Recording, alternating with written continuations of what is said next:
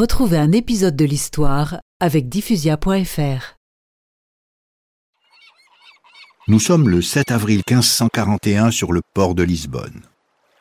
Cinq galions s'apprêtent à partir pour les Indes.